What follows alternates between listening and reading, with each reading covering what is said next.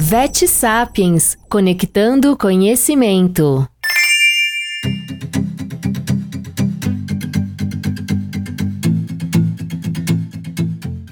Hoje quem está por aqui é o Dr. Ricardo Duarte, médico veterinário com grande experiência em endocrinologia e gastroenterologia de pequenos animais. E a pauta da nossa conversa é o uso da inteligência artificial dentro da medicina veterinária. Obrigada por sua participação aqui no podcast do Vet Sapiens, doutor Ricardo. Obrigado pelo convite.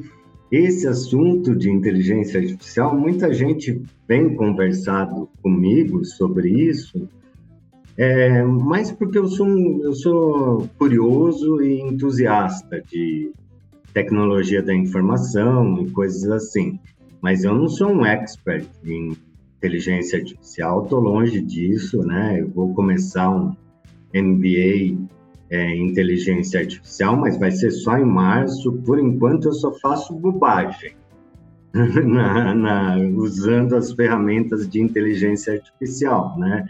Então, eu só tô, sou um usuário como qualquer um qualquer pessoa pode usar, né? Mas falta muito que aprender aí né, sobre isso e as suas aplicações também.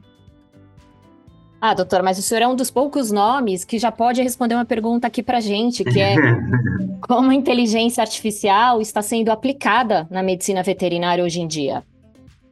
Olha, assim, eu vou responder de uma forma bem genérica. Na verdade, a inteligência artificial, ela é muito antiga. Isso aí é, ela é quase centenária, né?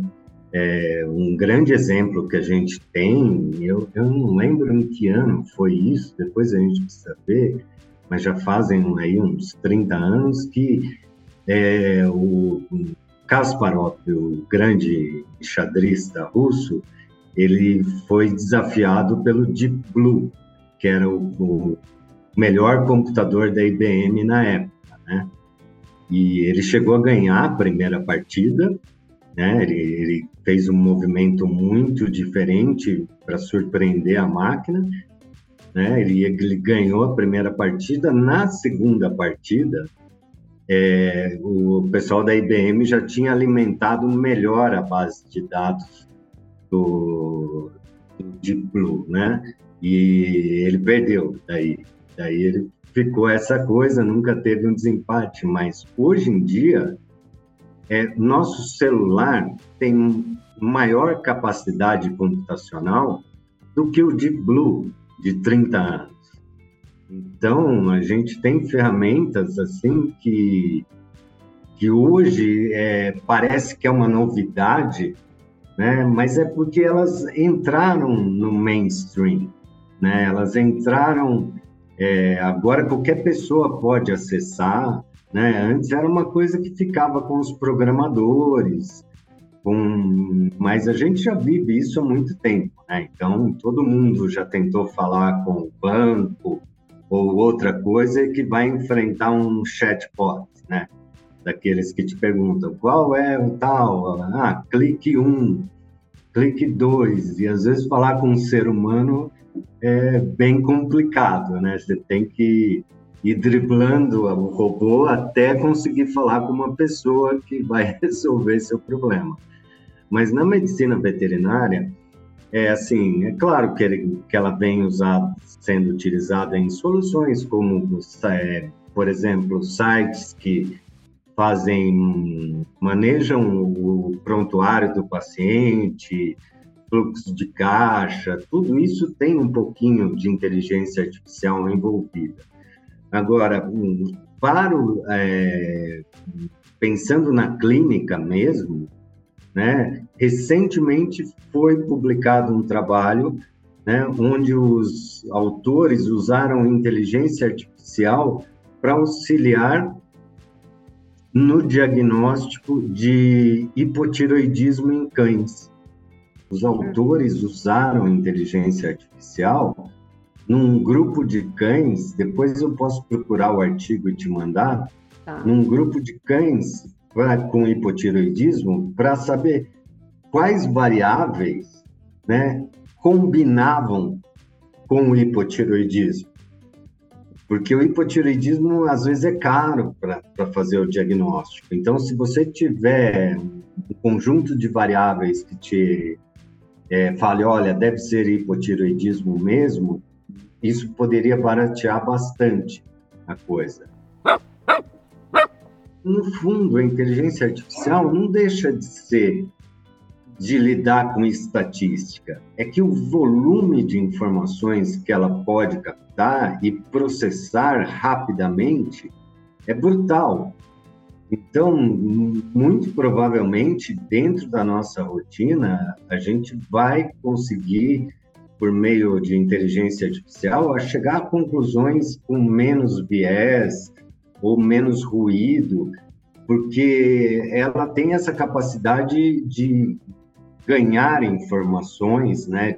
Ela não gera informação. Uma, uma coisa que as pessoas é, às vezes podem estar se perguntando, assim, ela não, não é uma inteligência que aprende, por exemplo, né? Ela tem que ser alimentada. E quem vai alimentar isso tem que ter essa, esse viés estatístico, tem viés, tem que ter estatística e para que isso realmente funcione adequadamente. Então, é, ela só é mais rápida e consegue processar dados numa velocidade que a gente não normalmente ficava com o pessoal de software mesmo, né? E eu prevejo que assim a gente, eu dou aula também, né? Então a inteligência artificial me ajuda muito na hora de, por exemplo, fazer uma prova que difícil é você inventar questões erradas numa prova teste. Então, é, se você pedir exatamente o que você quer, então eu falo, olha, é, me faça uma prova com uma prova teste com cinco questões sobre diarreia em cães baseado em artigos científicos. Então, se você formula muito bem a tua pergunta, é, a tua resposta vai ser melhor. Então eu uso muito nisso, em fazer provas ou começar a responder um e-mail que é um e-mail meio chato, assim, mas nunca, por enquanto, por enquanto, e isso quer dizer que daqui um ano pode ser muito diferente, né? Por exemplo, a, a inteligência artificial do, da Microsoft eles chamam de copilot, né? Copiloto. Então precisa do piloto ainda. Não, ele não é, ele é o copiloto. Então precisa da gente olhar aquilo, ver se aquilo faz sentido realmente ou até aperfeiçoar. E em algumas alguns é, plataformas de inteligência artificial, ela até ajusta a resposta de acordo com o humor.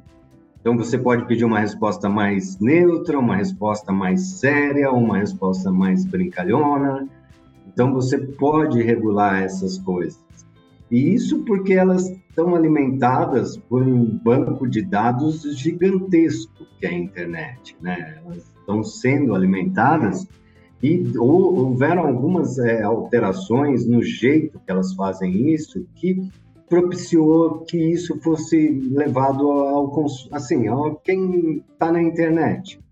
Então, hoje, muitas vezes, você só fazer uma pesquisa no Google talvez não seja suficiente. Talvez você tenha que dar uma perguntada na inteligência artificial também, né? E é uma coisa que todas as grandes empresas de tecnologia estão atrás. Então, é muito difícil acompanhar tudo isso, sabe? Mas, doutora, você já é um usuário, né? Você já usa no seu dia a dia. E aí eu queria uhum. entender uhum. quais são as plataformas que você tem usado atualmente de inteligência ah, artificial.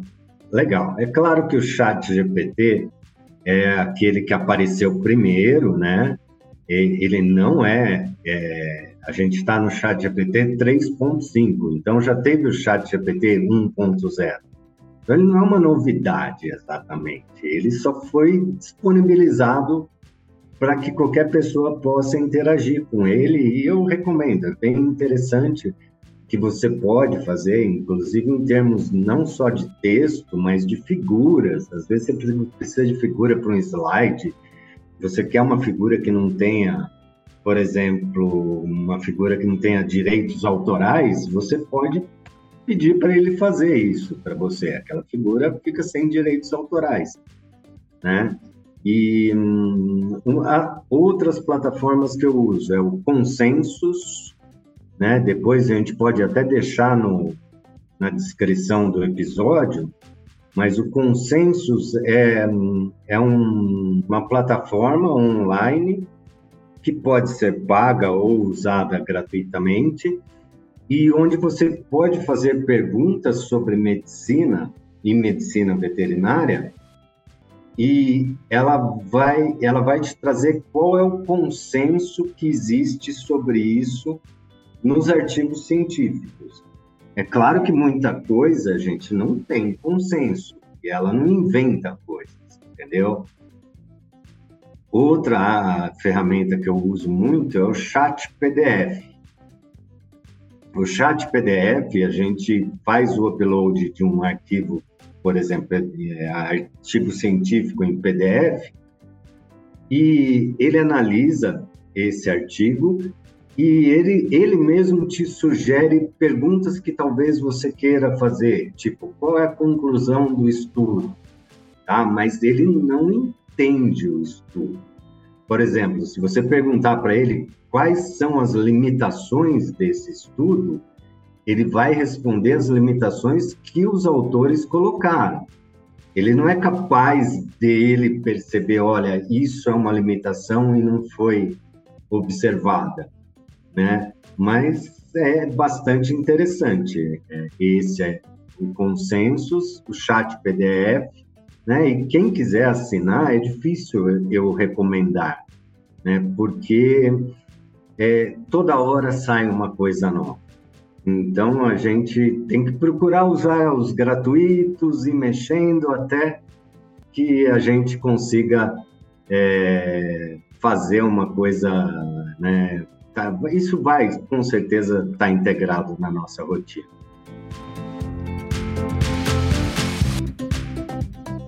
Você acredita que possam existir algumas preocupações éticas em torno do uso da inteligência artificial na medicina veterinária? Olha, sem dúvida, sem dúvida, é, isso já é uma preocupação não só na medicina, como em outras é, profissões também. E, inclusive, o New York Times está processando a Open é, AI, né, a IBM, por, porque ela usou é, banco de dados da, da, do New York Times.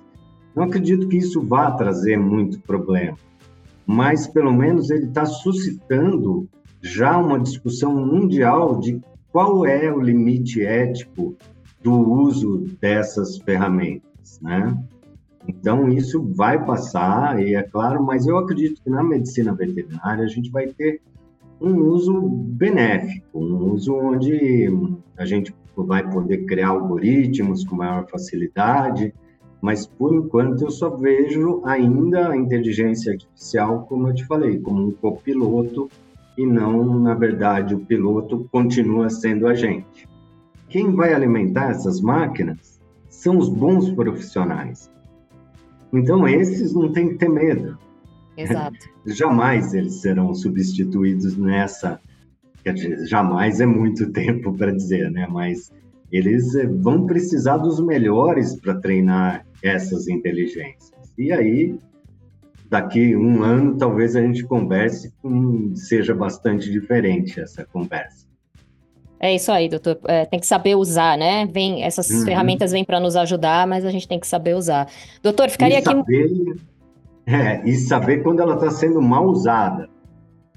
Sim. Então, não tenho medo, mas ela vai ser mal usada. E para isso existe software para a gente sacar se foi feito por IA ou não. Então, eu prevejo um futuro agradável junto das máquinas. Que bom. Doutor, eu ficaria aqui muito tempo conversando com você, mas o nosso tempo acabou. Te agradeço bastante por participar aqui eu do nosso que podcast. Agradeço você e toda a equipe do Bet Sapiens. E quando tiver novidades, pode deixar que eu conto. Por favor, tá a gente espera. Muito obrigada, doutor. Nada, um abraço, pessoal.